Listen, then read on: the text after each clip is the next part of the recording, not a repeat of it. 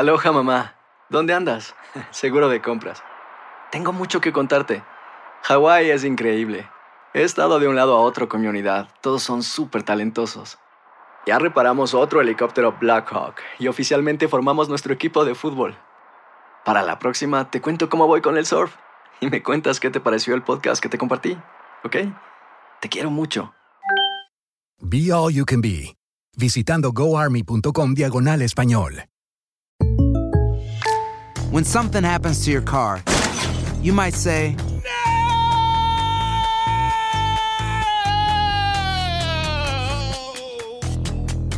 My car. but what you really need to say is something that can actually help. Like a good neighbor, State Farm is there. And just like that, State Farm is there to help you file your claim right on the State Farm mobile app. So just remember, like a good neighbor, State Farm is there. State Farm, Bloomington, Illinois. Boost Mobile tiene una gran oferta para que aproveches tu reembolso de impuestos al máximo y te mantengas conectado. Al cambiarte a Boost, recibe un 50% de descuento en tu primer mes de datos ilimitados. O, con un plan ilimitado de 40 dólares, llévate un Samsung Galaxy A15 5G por $39.99. Obtén los mejores teléfonos en las redes 5G más grandes del país. Con Boost Mobile, cambiarse es fácil. Solo visita boostmobile.com. Boost Mobile, sin miedo al éxito. Para clientes nuevos y solamente en línea, requiere AroPay. 50% de descuento en el primer mes requiere un plan de 25 dólares al mes. Aplican otras restricciones. Visita boostmobile.com para detalles. Si no sabes que el Spicy McCrispy tiene Spicy Pepper Sauce en el pan de arriba y en el pan de abajo, ¿qué sabes tú de la vida? Para, pa, pa, pa. Univision Audio. Enigma sin resolver es un podcast para mayores de edad. Algunos radioescuchas pueden encontrar el contenido del programa ofensivo. Se recomienda la discreción del radioescucha, especialmente para menores de edad.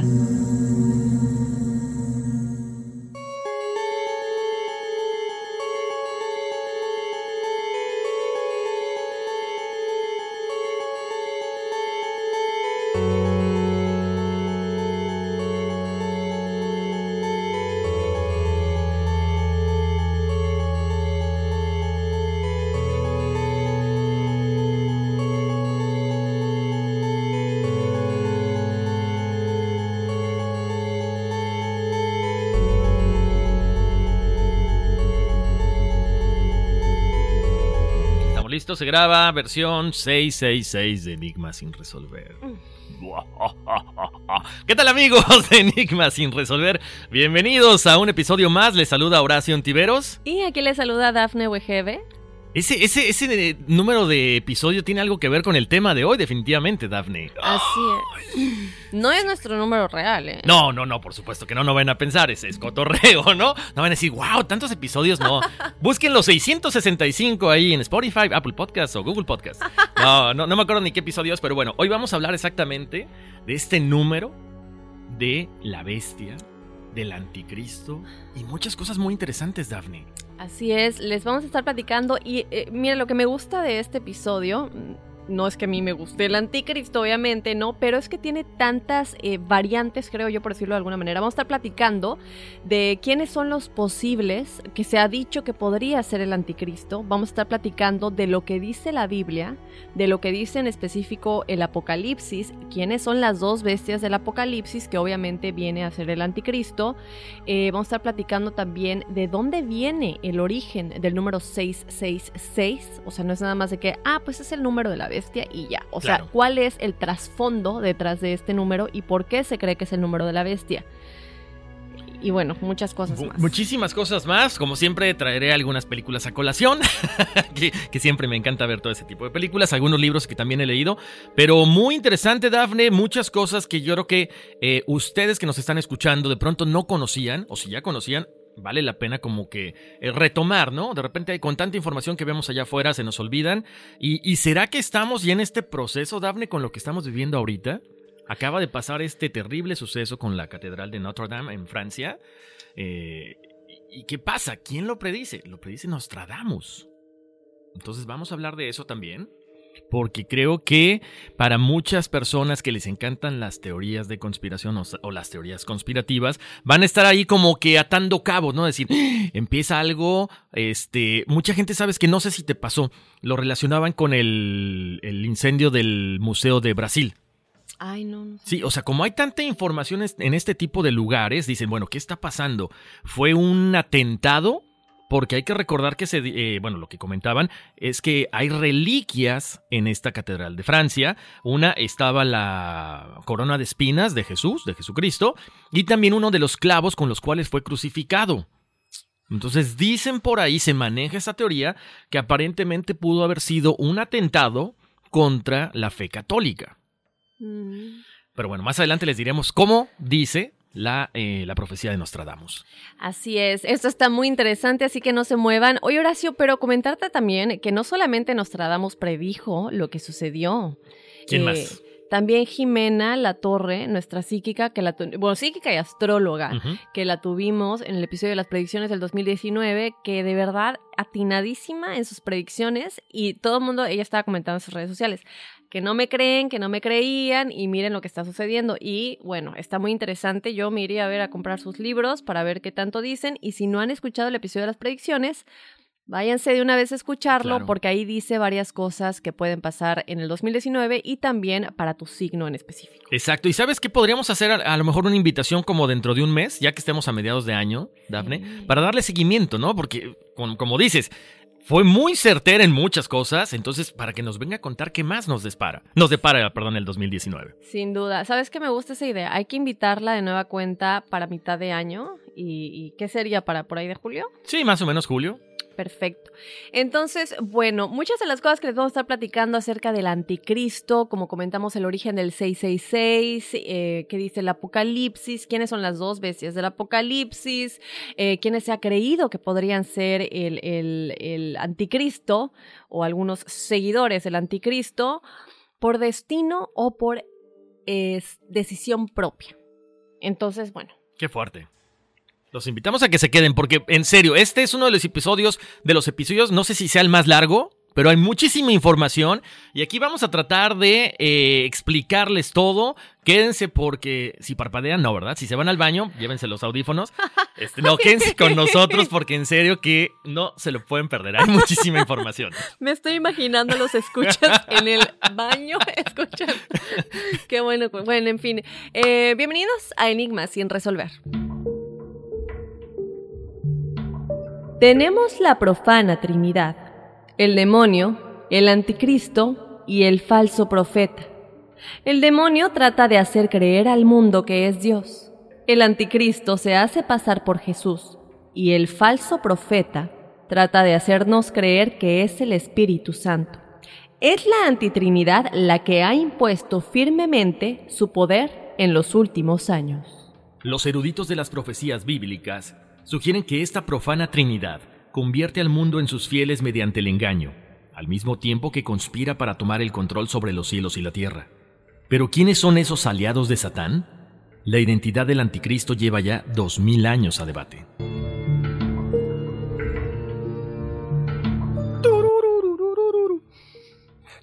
Tan, tan, tan. Ya, o sea, yo no, no voy a dejar de hacer ese. Disculpen ustedes, pero ya, es algo que ya le da tanto. ¿Y sabes de quién es culpa? De mis queridos, nuestros queridos amigos de Bueno, Mala, Feo, que siempre ponen el tan, Sí. tan, tan. Pero aparte ya, ya- ya le agarras el modo, ¿no? ¿Y saben qué? Ton, ton, ton. Ya, ahí va. En fin, Oye, un saludo para ellos, por cierto, Raúl, Andrés y Carla, un besote para, para ella y un abrazo para ellos. Hay que, hay que tenerlos a lo mejor un día, ¿no? Estaría Sí. padre tenerlos aquí en el programa. En fin, Horacio, ahí está, muy, muy interesante, con muchas dudas, pero ¿qué te parece si comenzamos contando un poquito acerca de quiénes se ha creído que podrían ser el anticristo? Bueno, te cuento que Mahoma fue considerado el anticristo. Martin Luther King creía que el Papa era el anticristo y de esto les vamos a platicar un poquito más adelante mientras que el Papa consideraba que Martin Luther King era el anticristo. Te cuento también que los ingleses creían que Napoleón era el anticristo. En el siglo XX ha habido numerosos candidatos, tales como Hitler, desde luego, Mussolini, Lenin, Stalin y bueno, hay muchísimos más, pero esos son como que los que más marcaron la historia en cuanto a eventos de maldad contra la humanidad se refiere.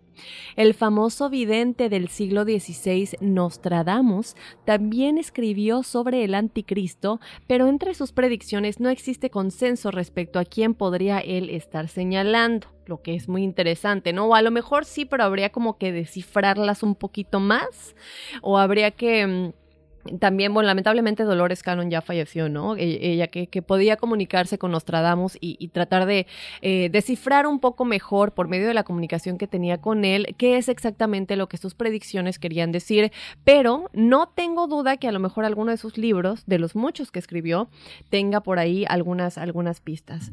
Eh, también te cuento que algunos estudiosos de la Biblia apuntan que el anticristo, descrito en la Biblia como la bestia del mar, podría ser alguien de un país procedente a la orilla de la principal masa de agua de la antigüedad, el Mediterráneo. El Apocalipsis, del cual también les vamos a estar ya platicando bien más adelante, a detalle y exactamente cómo se definen las dos bestias del Apocalipsis y quiénes podrían ser, afirma que está destinado a enfrentarse a Jesucristo, pero no antes de que se produzcan una serie de acontecimientos. Los fundamentalistas cristianos creen que antes del regreso de Jesús se producirán tres señales. Aquí hay que empezar ya a poner atención en cómo se empiezan a describir las cosas. La primera reunión de todos los judíos en Israel, algo que sin duda ya sucedió en 1948 con la declaración del Estado de Israel, es una de estas tres señales. La segunda es la toma de Israel por parte de los judíos, hecho que también ya se produjo en 1967. Y la tercera sería la reconstrucción del Templo de Jerusalén. Wow, bueno, hay que recordar una cosa, Dafne. El templo de Jerusalén fue destruido por el ejército romano en el año 70 después de Cristo. Durante casi 2000 años los judíos devotos han rogado por la reconstrucción en la montaña del templo sagrado, pero este preciso lugar es ahora la ubicación del santuario más sagrado para el Islam, la mezquita de Rock terminada en el año 691 después de Cristo, y a pesar de esto muchos siguen creyendo que el templo volverá a levantarse como dice la profecía.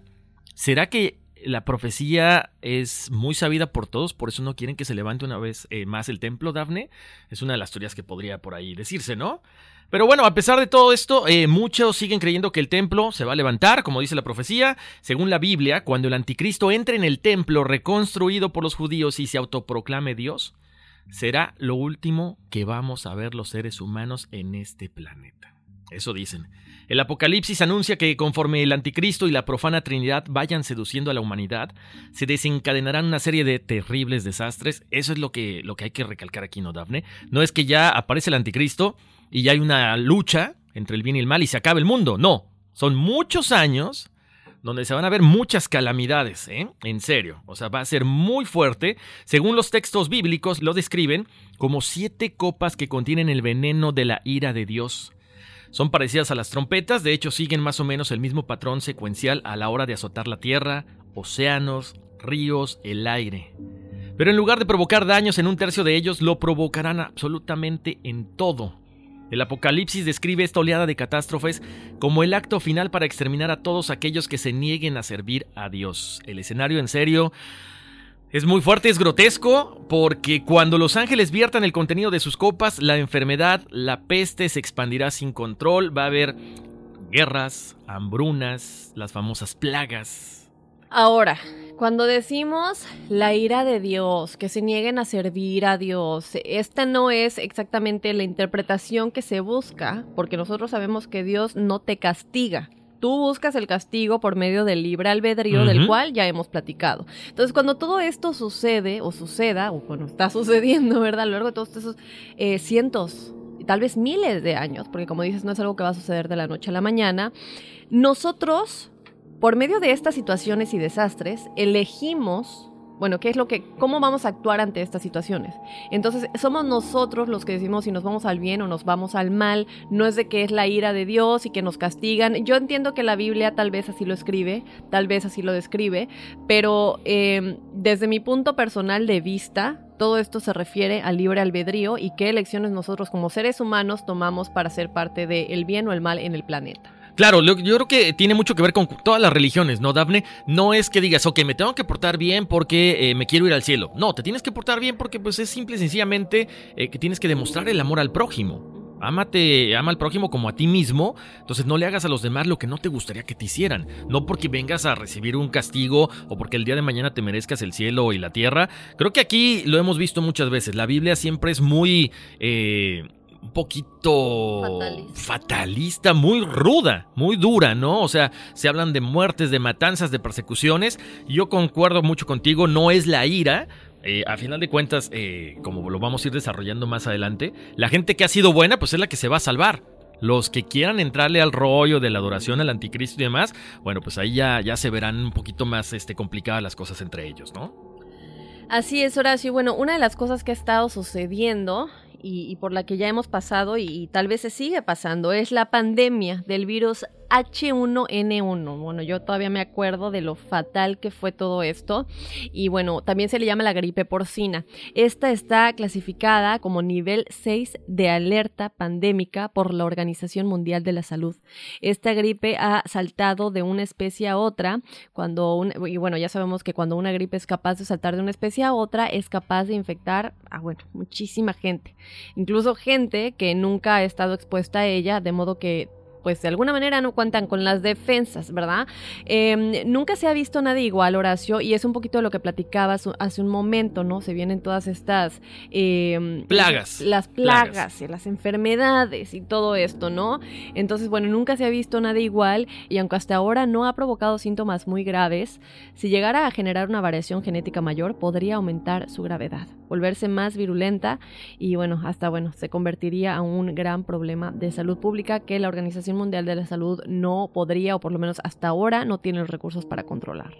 Ahora, ¿sabes qué, Dafne? Yo me imagino que también eh, es muy amplia lo que, eh, lo que es la descripción que hace la Biblia. Las plagas, a lo mejor no se refiere como tal, como las plagas que azotaron, azotaron Egipto. A lo mejor la plaga es este, este brote de sarampión que se está dando ahorita. O sea, una enfermedad que estaba erradicada, después de 30 años vuelve a aparecer, y uno de los lugares donde más enfermos hay es Nueva York. ¿no? Por todo esta, este rollo de las antivacunas y demás, bueno, ya es otro tema, pero entonces será también que, nos estamos refiriendo a este, este tipo de plagas e enfermedades como la- la gripe porcina, al regreso del sarampión y muchas cosas más. Yo creo que ese es un muy buen punto y, y valdría la pena analizarlo más adelante, igual hasta con un experto, ¿no? Y, y por qué razón no estamos eh, preparados Claro. para sobrevivir esto. Exacto, aparte, acuérdate una cosa, Daphne. Todos estos, eh, eh, ha estado en las noticias desde hace algunos, no sé, como unos, un par de años quizá. Todo esto que está pasando en la Antártida, todo esto que está pasando en las montañas, que con el calentamiento global se están eh, desenterrando tanto restos humanos como restos de animales que tenían miles de años ahí congelados. ¿Qué está pasando? Están brotando virus nuevos a los cuales la humanidad nunca se había enfrentado. Entonces también por ahí podríamos empezar a decir que estamos viendo un tipo de plaga nueva, ¿no? Un tipo de peste, como las que hubo la peste bubónica y otro tipo de enfermedades. Así es, y, bueno, ya comentando esto, desde luego es importante mencionar que el virus de la peste porcina podría haber atacado el 40% de la población estadounidense en 2012 y también podría haber matado a miles de personas. Las autoridades sanitarias estadounidenses esperaban en esos momentos eh, haber proporcionado vacunas a los cientos de miles de estadounidenses, pero lamentablemente otros virus más potentes que el de la gripe porcina estaban elevando los, indos- los índices de mortalidad al 80 y al 90%. O sea, imagínate, esto es casi, casi, estamos hablando de que me, me dejas libre el 10% de la Exacto. población. Y, y- y yo que no estoy infectado, ¿cómo le hago para... o sea, es muchísimo el, el porcentaje de posibilidad que yo tengo de infectarme si estoy a salvo, ¿no? Esto eh, superó la capacidad de respuesta de las organizaciones sanitarias, lo que significa que se encuentran prácticamente indefensos contra una plaga de proporciones inconmensurables y la crisis médica mundial podría verse agravada si esto continuara en un futuro por otra catástrofe prevista en el apocalipsis. O sea, me estás diciendo que eh, por más que la Organización Mundial de la Salud, Mundial de la Salud, que son los que podrían tener la única respuesta de solucionar todo esto, ni siquiera ellos van a poder. Y qué casualidad que viene escrito en el Apocalipsis, ¿no? Exacto. En, la- en las eh, visiones de Juan y, y todo esto, ¿no? E- Es muy fuerte porque aparte, eh, sabes que Dafne y la gente que nos escucha, no solamente es que ataque a los seres humanos, obviamente está en el, está en el viento, está en el agua. Todos consumimos agua. Entonces va a ser un problema muy grande porque entonces ¿qué va a pasar? Como dicen las escrituras, no va a haber agua potable. Entonces todo el mundo va a estar infectado, lo que dices ahorita. La organización de la mundial, la organización mundial de la salud no se va a dar abasto. Entonces va a haber un una tasa de mortalidad impresionante, ¿no? Y es que ahí viene lo que comentabas hace un momento. No vamos a andar al respecto. Pero la gente está en contra de las vacunas. Mucha gente está en contra de las vacunas eh, y, y- y nosotros respetamos obviamente el punto de vista de cada quien que nos está escuchando, pero tendrá que ver el hecho de que la gente se, se empieza a pensar que las vacunas eh, son dañinas en vez de buenas, que ya no estemos vacunando a nuestros hijos y todo este tipo de cosas que obviamente aumentan el riesgo de que la gente y la población general se infecten con estas eh, terribles enfermedades como el sarampión, que ya Sí. regresó. Es, es muy fuerte. Yo creo que ahí tendríamos que invitar, yo creo que sería bueno, Dafne, a una persona que eh, sea pro antivacunas y a una persona, un doctor, que nos diga cuáles son los resultados de lo que estamos viendo ya, ¿no? Y hasta, dónde podríamos eh, llegar con una pandemia de este sarampión. Pero bueno, seguimos con el tema porque es muy, muy, muy, muy, muy extenso. Eh, como les decíamos, las escrituras obviamente afirman que un veneno seguirá otro, ¿no? Entonces no va a haber agua potable. ¿Qué va a pasar? De hecho, ya lo vemos muchas veces con la marea roja, Dafne. O sea, eh, últimamente lo hemos visto más, eh, sobre todo en la televisión, en el internet, porque tenemos ya la información al instante, ¿no? ¿Cuántas eh, toneladas, cuántos miles, millones de peces mueren día con día por la cantidad de químicos, por la cantidad de cosas que se están eh, echando dentro, bueno, eh, básicamente a los ríos, al mar? Se dice que la alta concentración de algas microscópicas produce neurotoxinas dañinas capaces de matar a los peces, a las aves y a los mamíferos. Si esto se extiende por todo el mundo como se está dando ahorita, imagínense la cantidad de millones de muertes de seres vivos, ¿no? De toda la fauna y también la flora de este mundo. O sea, si el apocalipsis es en serio la ruta que conduce al final de la humanidad, nosotros estamos colaborando día con día para que esto se dé de manera mucho más rápida. Les cuento que el libro eh, del Apocalipsis es como una lupa o una, una lente ampli- amplificadora donde podemos ver y sondear el gran misterio de nuestro final. Eh, está en serio el Apocalipsis plagado de, lo comentábamos hace rato, de gente mala, personajes diabólicos, monstruos, catástrofes. Yo creo que nada que ver con lo que vemos en la televisión, con lo que oímos este, de repente. Eh, no me quiero imaginar lo que, lo que podría venir más adelante. Así es, y nosotros les estamos comentando esto porque es necesario ahondar en lo que dice el Apocalipsis para descubrir quién podría ser el anticristo. Eh, te cuento también, Horacio, que la pesadilla del Apocalipsis lamentablemente no acaba en todo lo que tú nos acabas de comentar. La tierra se vería devastada y albergaría la batalla final entre el bien y el mal. Las fuerzas del anticristo se enfrentarán al ejército de Jesús. Sin embargo, este Hijo de Dios no sería el príncipe de la paz en el que creen millones de fieles. Tan, tan, tan. Ahí viene Claro. el disfraz. Ahí viene eh, el decir yo soy bueno cuando en realidad, y, y que nos hace pensar eso. ¿Se han roto ya eh, los siete sellos del apocalipsis, Horacio? ¿Tú qué crees? Yo creo, ay, ay, ay, ¿sabes qué? Es, es muy complejo. Yo creo que, que, poco a poco se han ido rompiendo, ¿no? Sí. Dicen que el sí. séptimo es el último, pero creo que sí hemos contribuido mucho también nosotros a que se den este tipo de que este, este tipo de rompimiento de los sellos del apocalipsis. Así es. Bueno, como comentas, ¿no? Es posible que nos encontremos en plena cuenta atrás hacia una supuesta batalla final. O sea que poco a poco, como dices, primero uno, luego el otro, ¿en qué punto estamos en este momento?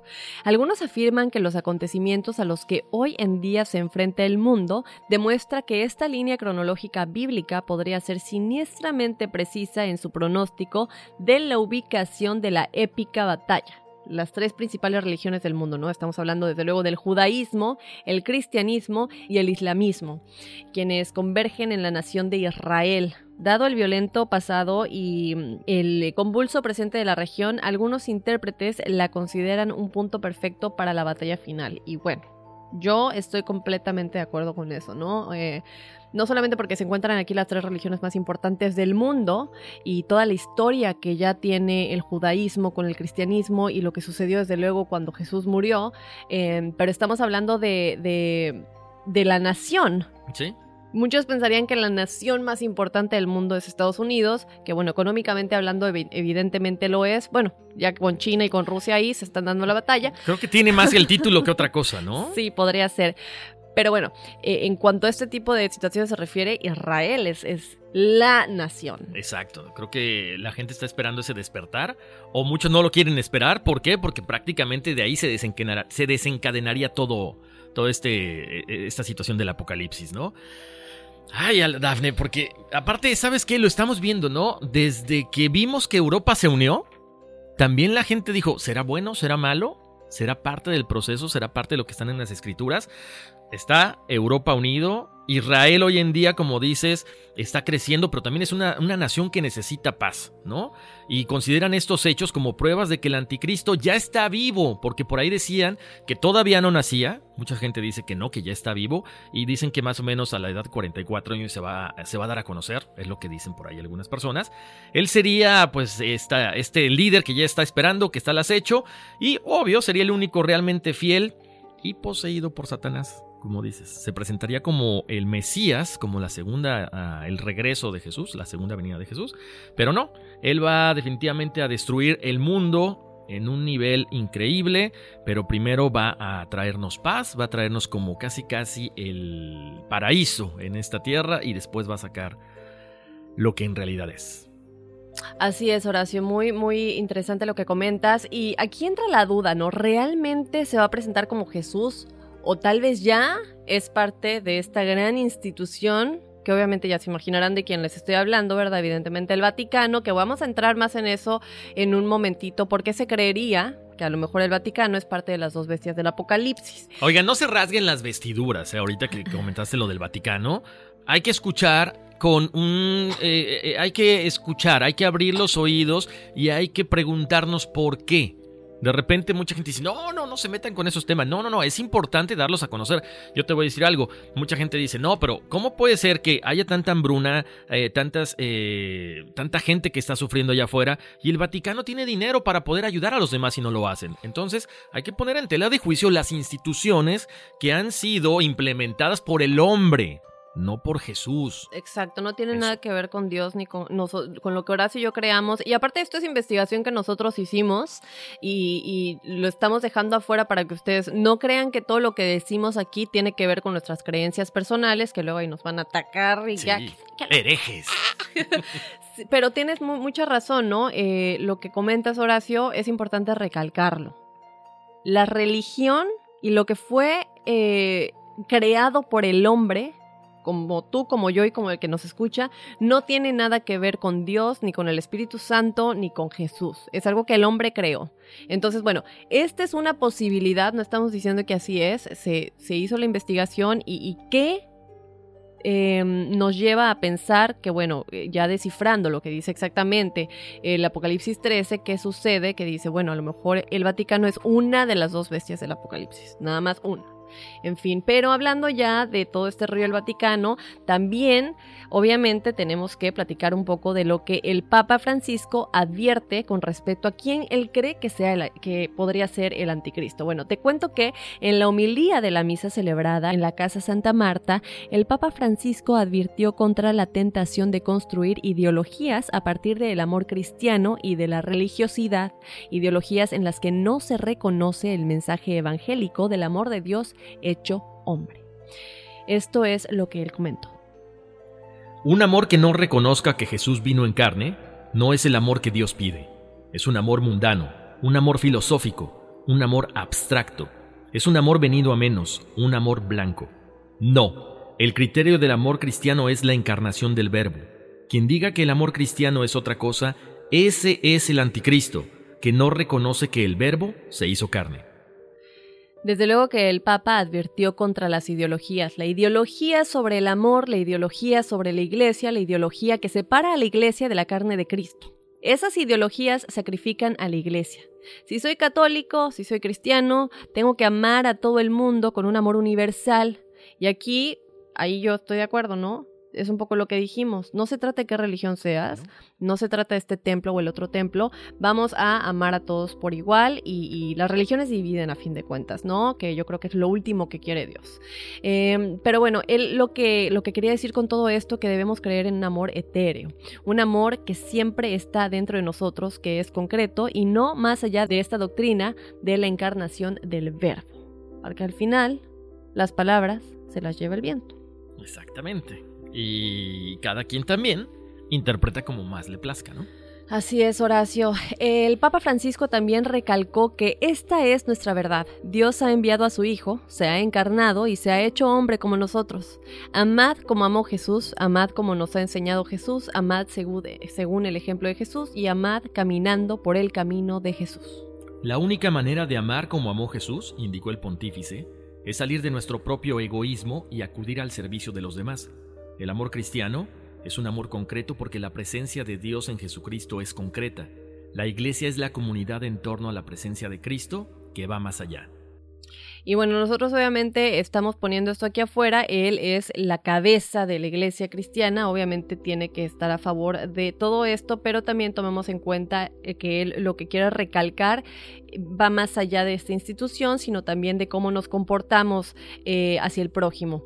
Él también comenta que el prototipo del amor cristiano es el amor de Cristo hacia su esposa, que quiere decir obviamente la iglesia. Quien no quiera amar como ama Cristo a su esposa, la iglesia, con la propia carne, entregando la vida, ama ideológicamente, afirmó el Papa Francisco.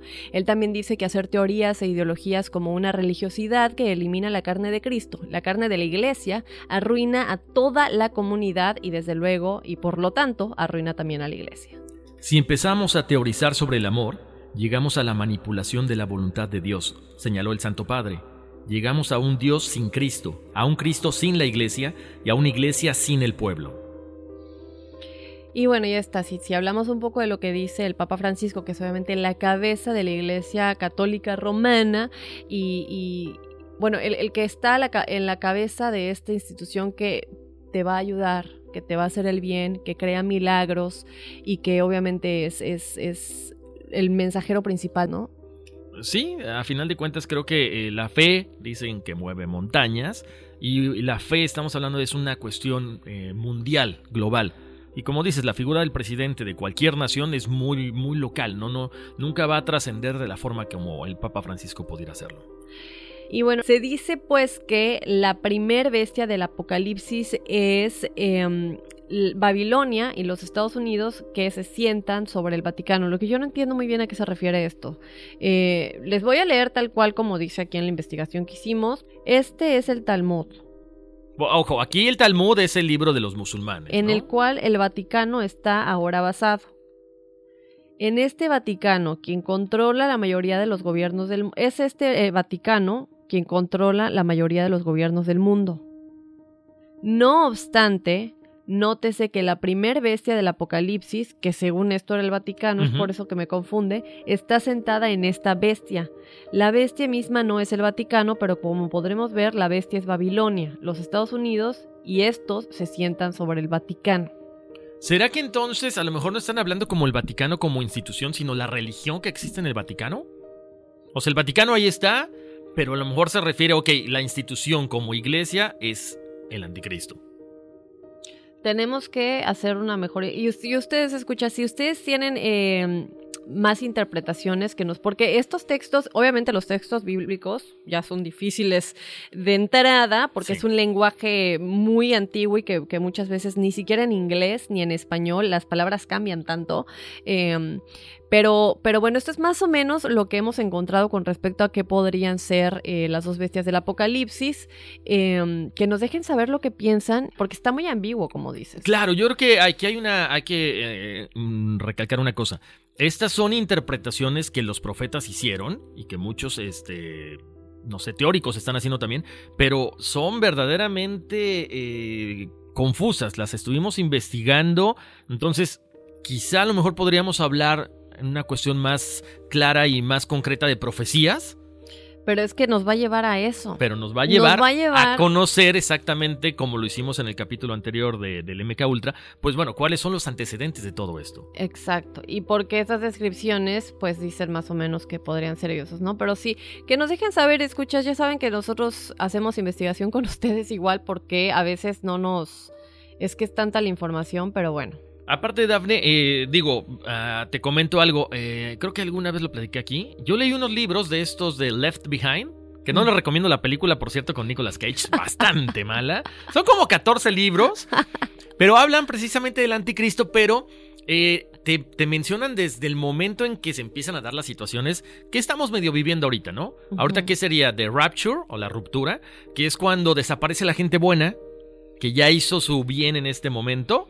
Entonces desaparecen, pero así haz de cuenta, eh, se desvanecen, no desaparecen, de- se desvanecen, haz de O sea, cuenta. ¿Se mueren? No, desaparecen así, desva- se desvanecen. O sea, hay gente que va en un avión, gente que va manejando sus autos, esto viene en el libro, lo aclaro, y de pronto eh, algo sucede y haz de cuenta como si tu ropa solamente quedara ahí. ¡pup! O sea, el cuerpo de Daphne se fue, se fue a los cielos. O sea, la gente buena se va al cielo y se quedan todos aquellos que tienen una misión en este mundo y también algunas cosas que purgar. ¿Sí? Y de ahí ya viene lo que tú decías ahorita, la implementación del chip este con el cual no vas a poder comprar o vender nada, que de hecho ya lo vemos que se está dando en algunos, en algunos países, en algunas empresas, te lo implantan. Sí, o sea, es un chip, en vez de traer tu cartera, traes, traes este chip del tamaño de un arroz, más o menos, con toda tu información bancaria. Entonces tú llegas a estas fuentes o a donde pasas la tarjeta de crédito, así como con tu teléfono, pones tu dedo o tu mano y te lee este, la información de- del banco que tienes, de tu tarjeta bancaria, y ya te lo, te lo descuenta de ahí directamente. Entonces ya no es necesario cargar ni carteras, ni nada de información, ni IDs. Sí, es que ya con la tecnología, y es tan fácil para nosotros, nos estamos volviendo tan flojos con toda la tecnología, que quien no lo, o sea, realmente es muy fácil traer tu celular, aquí traes tu código en el cual ya tiene toda tu información bancaria o a qué cuenta te deben cargar y todo esto, y de alguna manera tu información, ¿no? Ya lo vemos con las redes sociales, nosotros cualquier cosa que busquemos o que ya se nos sale ahí enseguidita porque guarda toda nuestra información, Sí. entonces... O incluso con Alexa y demás, hasta lo que dices, ya te están escuchando y te, bombardean con esa información. Ah, bueno, y siguiendo con eso de, lo- de los libros, viene esto de la marca de la bestia, después la, eh, la persecución de los, de los católicos, después aparece eh, la figura del, del anticristo y dicen que ah, al anticristo lo matan. ¿Y qué pasa después de que, después de estos tres días de muerto, supuestamente el anticristo, resucita? Por eso la gente piensa que es la segunda venida de Jesús. Ojo, esto en el libro, ¿no? O sea, ustedes pueden este, tener la interpretación que ustedes quieran. Y de ahí ya sucede eh, la- la- lo de las plagas, porque ya cuando él resucita, ya es básicamente como demostrar que sí es el demonio, ¿no? Que no es el, el- el Mesías que la gente esperaba. Vienen las plagas, vienen eh, todas este tipo de pestes, viene una cuestión que es, es interesante porque no solamente es el chip, sino también el, el sello que te ponen en la mano o en la frente del, del 666 para que sepan ahora sí que de qué lado juegas, ¿no? De los buenos o de los malos. Después ya viene eh, lo que por ahí se comenta, de hecho, Daphne, que está interesante, porque dice, eh, se los cuento así como viene, ¿eh? Es un periodo donde se ataca a Jerusalén y se destruye en un más o menos en un plazo de 42 meses y en ese tiempo se dice que habrá dos testigos que profetizarán y traerán juicio sobre la tierra. Nadie los podrá vencer excepto la, al final de su misión cuando la bestia los mate, pero ellos resucitarán y ascenderán al cielo en vista de todos. Después ya viene lo que comentabas, supuestamente eh, viene la implementación de Babilonia, la antigua Babilonia se va a mover de, de sede y se va a instalar en Jerusalén, es lo que se dice. La ONU se va para allá, entonces hay un nuevo gobierno, una nueva moneda, un nuevo todo, y todo se basa en Jerusalén.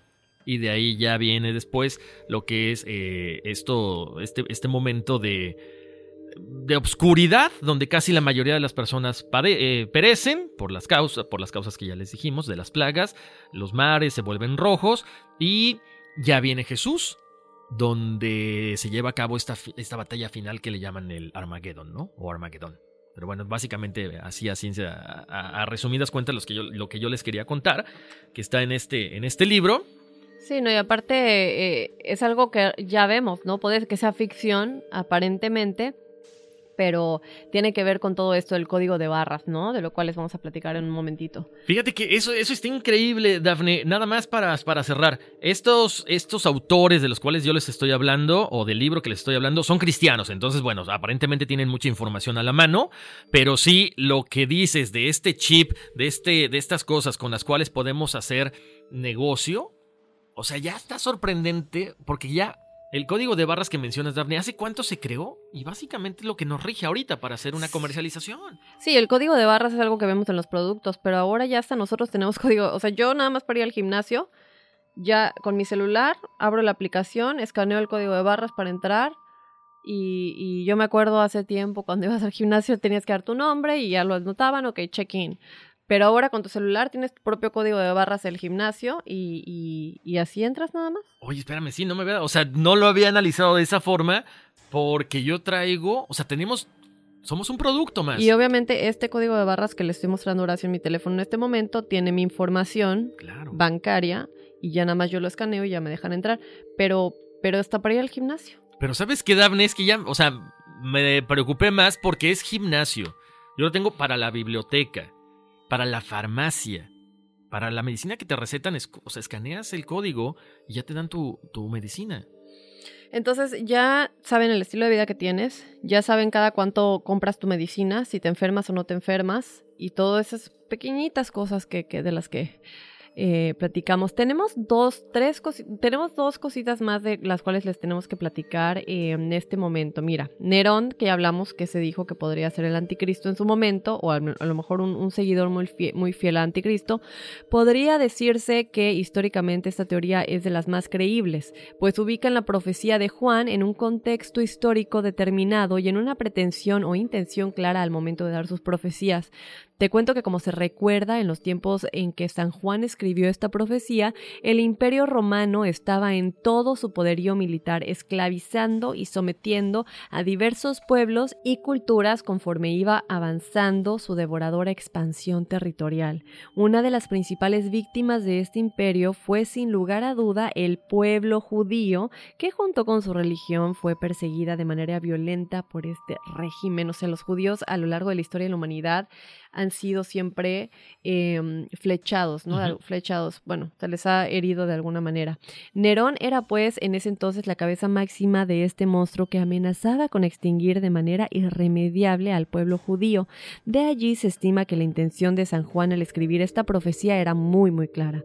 Instaba a sus conciudadanos a levantarse en contra de la bestia del mal, que era el imperio romano y que estaba representada por su emperador César Nerón el Anticristo.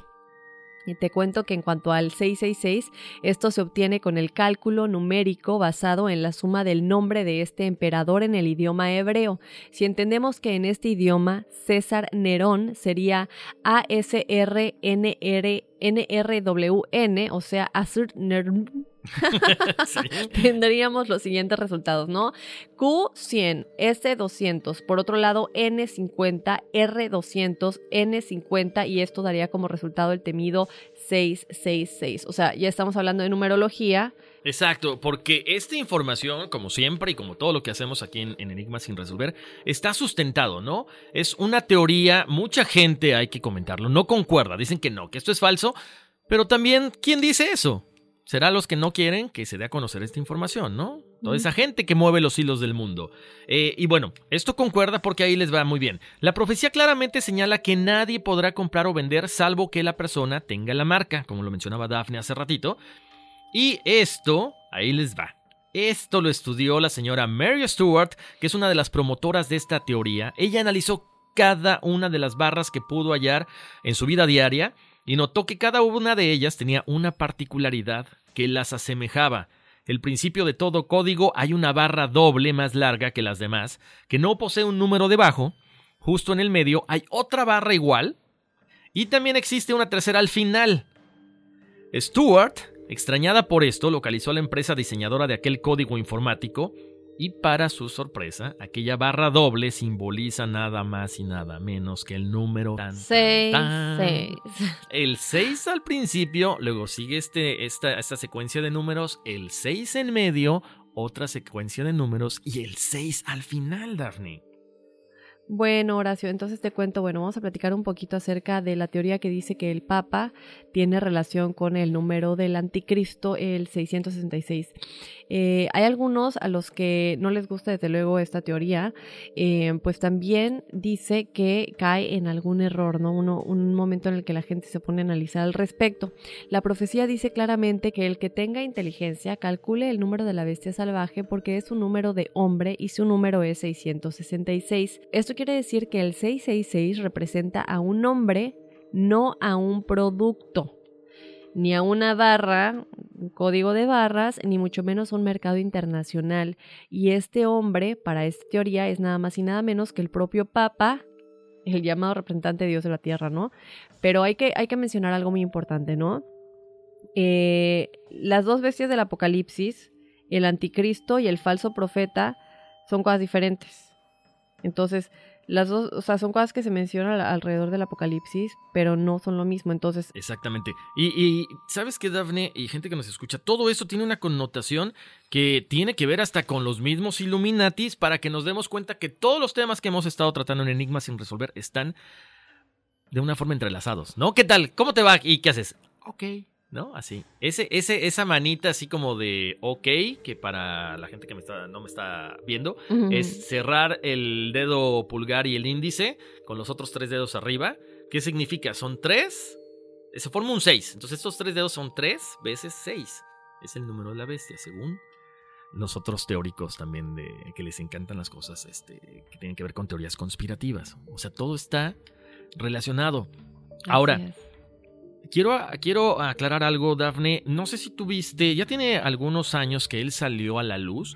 Hay un pastor, es un pastor, eh, ahorita te digo de dónde es, que él se, bueno, le, se tatuó y le tatúa a todo su, toda su iglesia, si le puedes llamar, a su congregación, a su grupo, el 666 en el brazo. Mm. Él dice que no es el anticristo, que él es el mismísimo Dios que él habla con los profetas. Eh, él es de Puerto Rico, si no mal recuerdo. Y dice que, bueno, que ya llegó, pero que no es el anticristo, que él viene a mostrar amor, que viene precisamente con estas ganas de mostrar en su congregación o esta iglesia que él forma, de que, bueno, que seamos buenos. Pero no, la, o sea, la gente, la, la, la, gente que se dedica a la investigación de todo esto no lo cataloga como el anticristo, sino como una persona que simplemente está usando este conocimiento para beneficiarse económicamente de los demás. Ay, ay, ay. Bueno, Horacio, pero y con respecto a lo que yo te estaba platicando hace un momentito, creo que es importante aclarar el por qué se cree entonces que el Papa podría ser el, el, el poseedor del 666, ¿no? Eh, haciendo un cálculo similar al de la teoría de Nerón, del cual les platiqué en un momento, los estudiosos en el tema indican que no se debe dar el nombre de un papa en específico. O sea, por ejemplo, ahorita Papa Francisco o en su momento Benedicto o cualquier papa, ¿no? Del que se crea que podría ser el, dueño del 666, sino el nombre de su cargo, que es Vicarius Filii Dei, que significa sustituto del Hijo de Dios. Así tomando como símbolo los números románicos, uno podría sumar el número 666. Se desmiente esta teoría porque unos dicen que el nombre del Papa no es Vicarius Filii Dei, Ujú. sino Vicarius Christi. Entonces, bueno, ahí queda. Exacto, porque también entonces ya estaríamos eh, hablando de que, bueno, a la A no tiene ningún símbolo en los números romanos, la H tampoco aparece, entonces, eh, bueno, está, está confuso, ¿no? Pero, pero ahí está, es lo que nosotros les queríamos traer porque a final de cuentas es parte de la investigación. Ustedes tienen la última palabra. Así es, Horacio. Oye, ¿qué te parece si nos platicas un poquito acerca de qué son los siete sellos y las siete trompetas en el libro del Apocalipsis? Claro que sí, eh, pongan mucha atención, igual, ah, es mucha... ¿Cómo te diré? Mucha teoría lo que les tengo que decir ahorita. Pero bueno, los siete sellos, las siete trompetas y las siete copas son tres diferentes y consecutivos juicios de Dios. Los juicios se vuelven progresivamente peores y más devastadores al acercarse al final de los tiempos. Los siete sellos, trompetas y copas están conectados unos con otros. El séptimo sello introduce a las siete trompetas y las siete trompetas a las siete copas. ¿Ok? Pongan atención. Los, cuatro- los primeros cuatro sellos son conocidos como los cuatro jinetes del Apocalipsis. El primer sello presenta al anticristo. El segundo sello causa una gran guerra. El tercer sello causa una hambruna. Y el cuarto sello trae plagas, más hambre y más guerra. O sea, un paisaje desolador.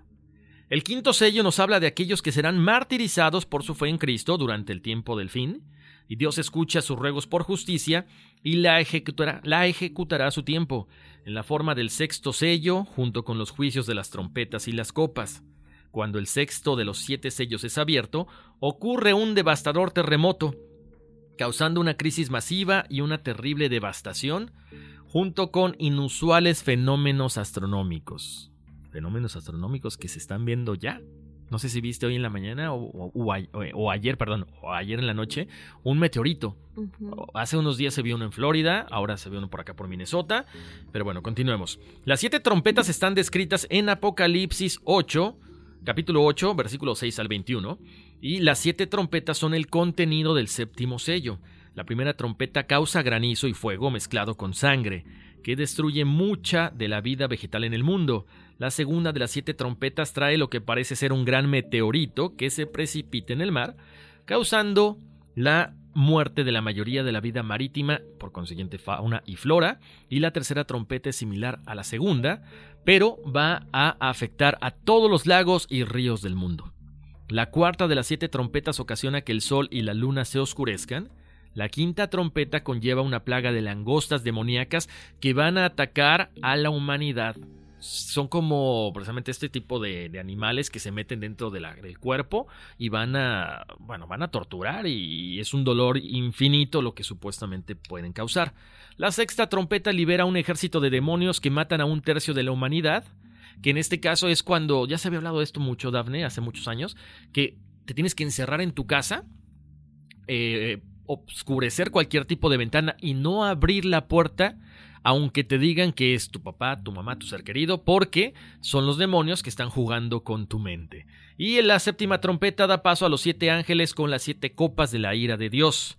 Las siete copas de juicio son descritas en el Apocalipsis capítulo 16 versículo 1 al 21 como las siete copas de los juicios, que son el resultado de que las trompetas de las siete trompetas hayan sonado.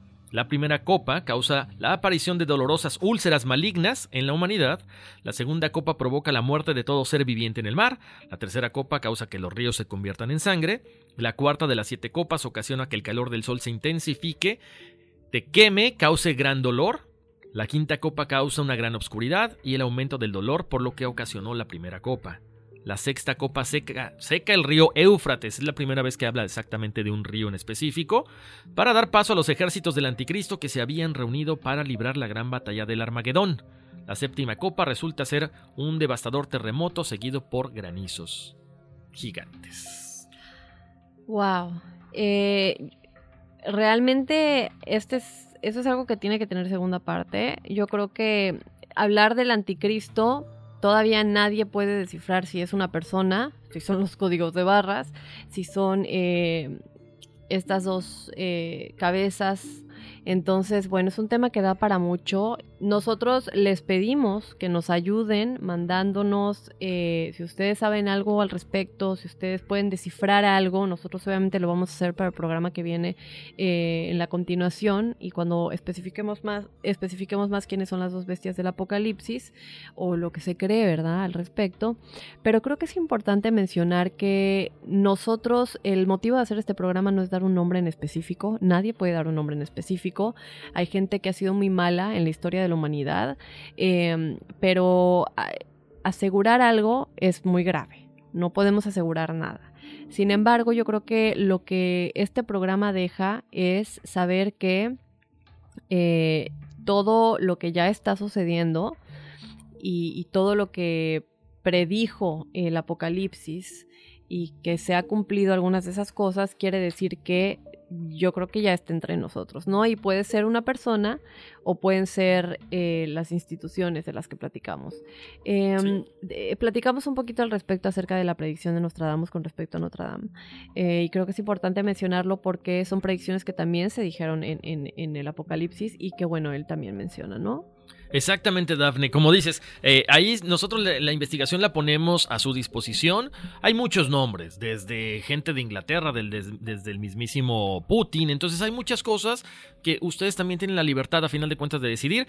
Pero esto de Notre Dame, qué pena, qué pena eh, lo que sucedió. Lo bueno es que ya se va a reconstruir. No voy a entrar en ese detalle, en ese punto, porque hay muchos millonarios que ya están donando para que se reconstruya a mi entender, habría causas más importantes que hacer que esto, pero es, eh, bueno, es un asunto muy personal.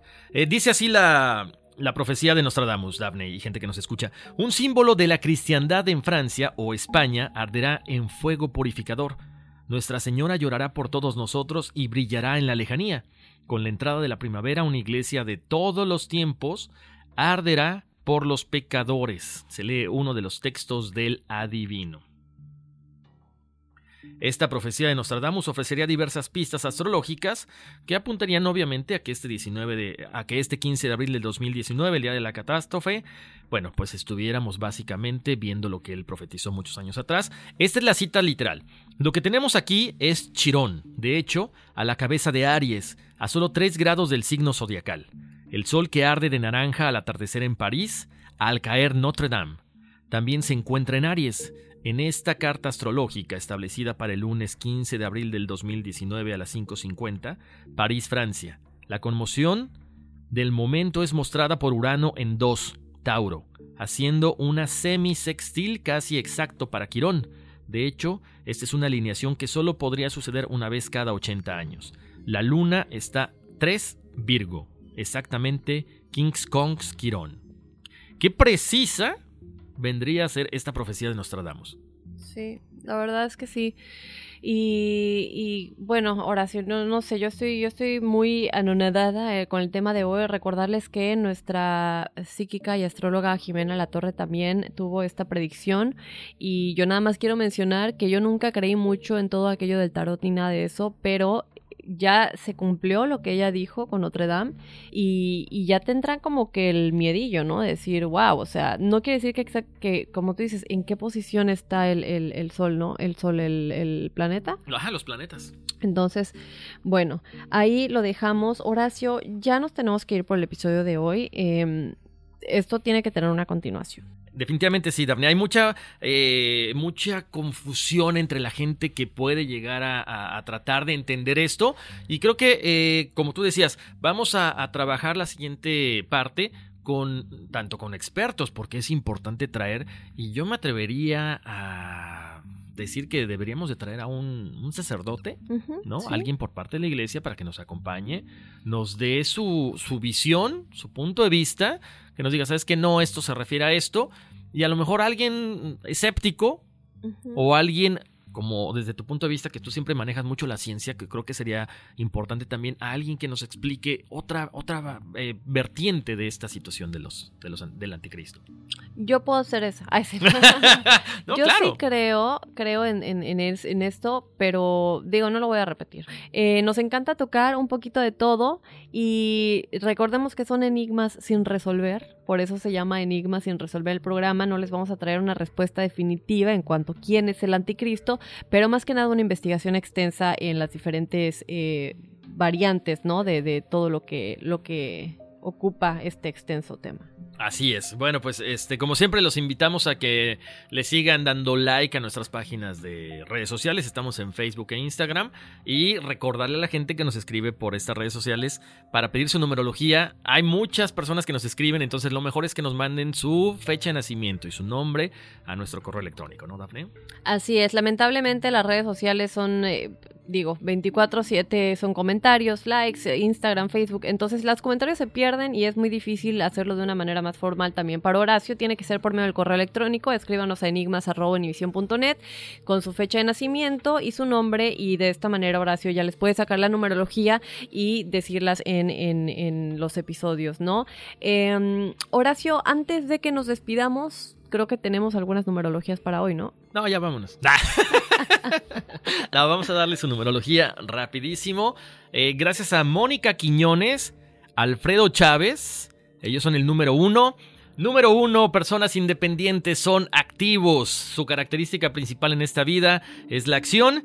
Eh, son creativos, muy originales, les gusta desarrollarse profesionalmente. Lo hemos mencionado, ustedes son buenos para estudiar. Tienen que estudiar, tienen que ser eh, siempre pro hacer cosas nuevas, no caigan en la rutina. Ustedes tienen mucha inventiva, mucha gente que se dedica a escribir o a hacer... Eh, trabajan en agencias de publicidad son precisamente estos número uno porque tienen esta parte muy nata, ¿no? En su, en su forma de ser. Para Eric Sánchez, Diana Mendoza, José Brujes, Sofía Macías y Ana Lilia Urrutia, ellos son el número tres.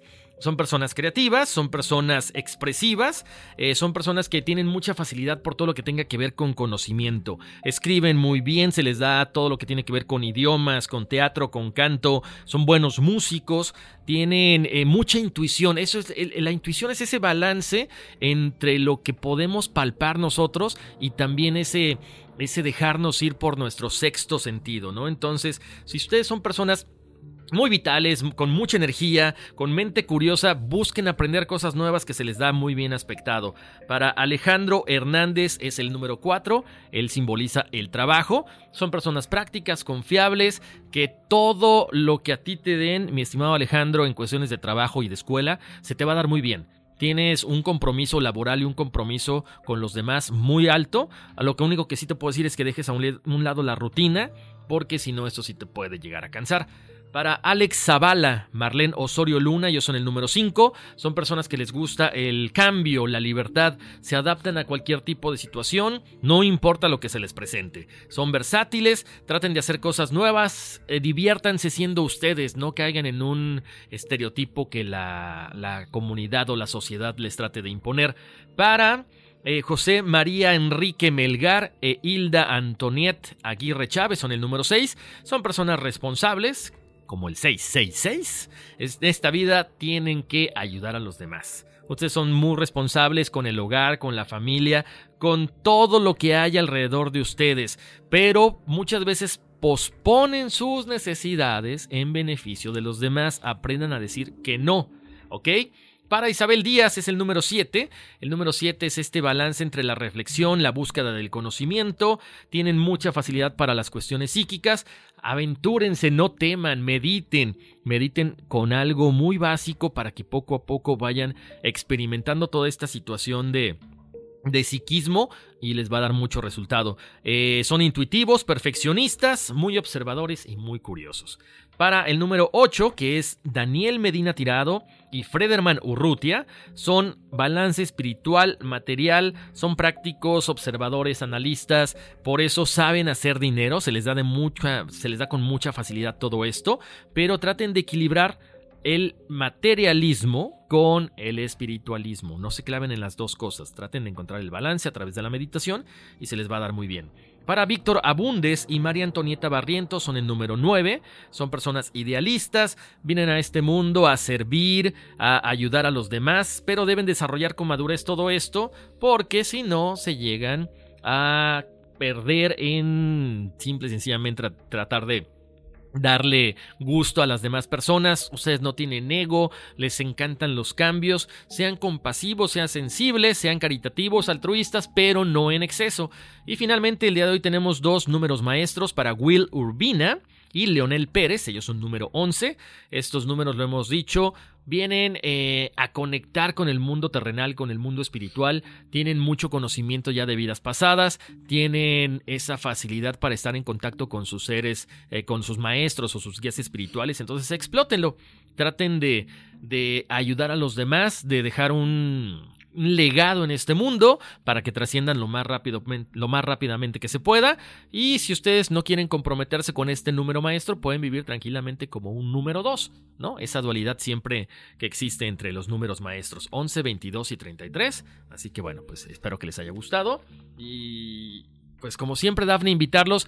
Gracias a toda la gente que, te, que te hizo caso que han estado dejando ahí sus comentarios en, en todo lo que son las plataformas de, donde pueden descargar, ¿no? Que les gusta, que, otros temas, que, que, muy profesionales, en serio. Nos, no saben cómo nos halagan esos comentarios. Sí, nos halagan muchísimo porque para nosotros no es una broma nada de lo que tocamos. Son temas tan interesantes que casi nadie habla y que, casi nadie toma la, molestia de investigar.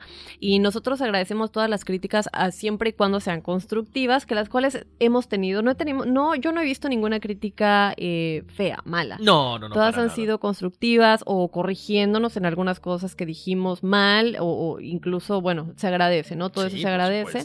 Entonces, bueno, recuerden darnos review y calificarnos en su app eh, Apple Podcasts, Spotify y Google Podcasts, en donde nos pueden dar cinco estrellas. Cinco.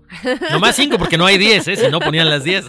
no, no es cierto. Las estrellas que ustedes crean que nos merecemos y escribir una, una eh, review ahí también ayuda bastante, ¿no? Claro. Oye, Daphne, y por supuesto, invitar a toda la gente que nos escribe escriba a nuestro correo electrónico eh, enigmas.univision.net. Ahí nos pueden dejar su información para la numerología.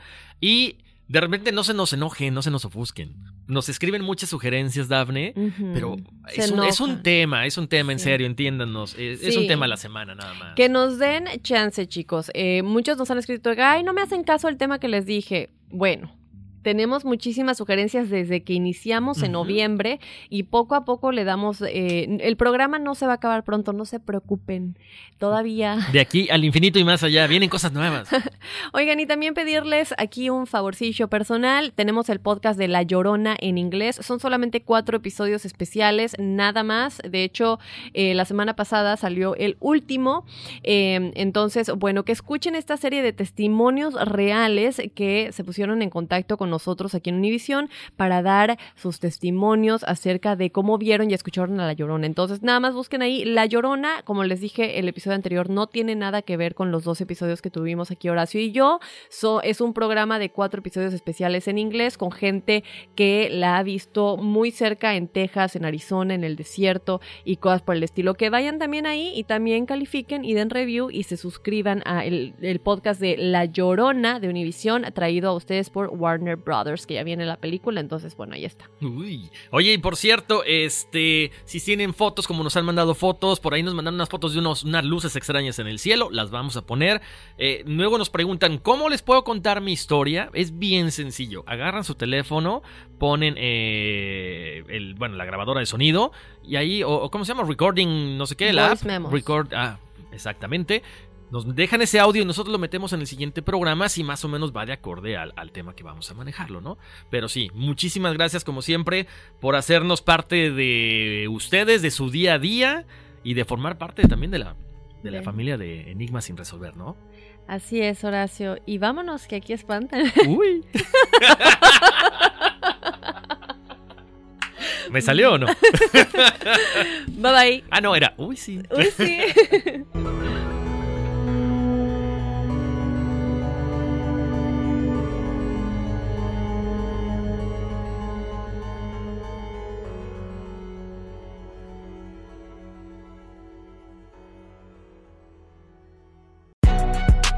Si no sabes que el Spicy McCrispy tiene Spicy Pepper Sauce en el pan de arriba y en el pan de abajo, ¿qué sabes tú de la vida?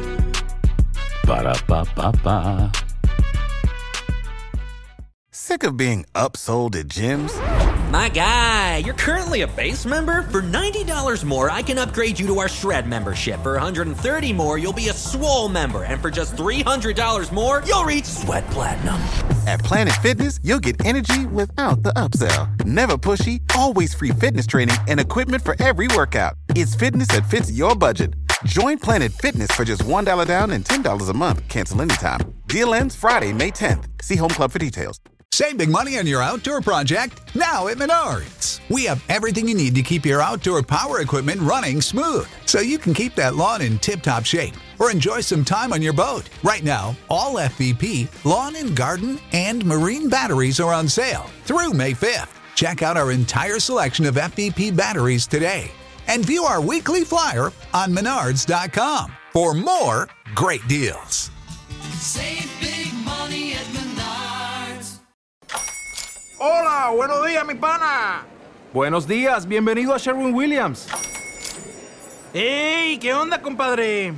¿Qué onda? Ya tengo lista la pintura que ordenaste en el ProPlus app. Con más de 6.000 representantes en nuestras tiendas listos para atenderte en tu idioma y beneficios para contratistas que encontrarás en aliadopro.com. En Sherwin Williams somos el aliado del PRO.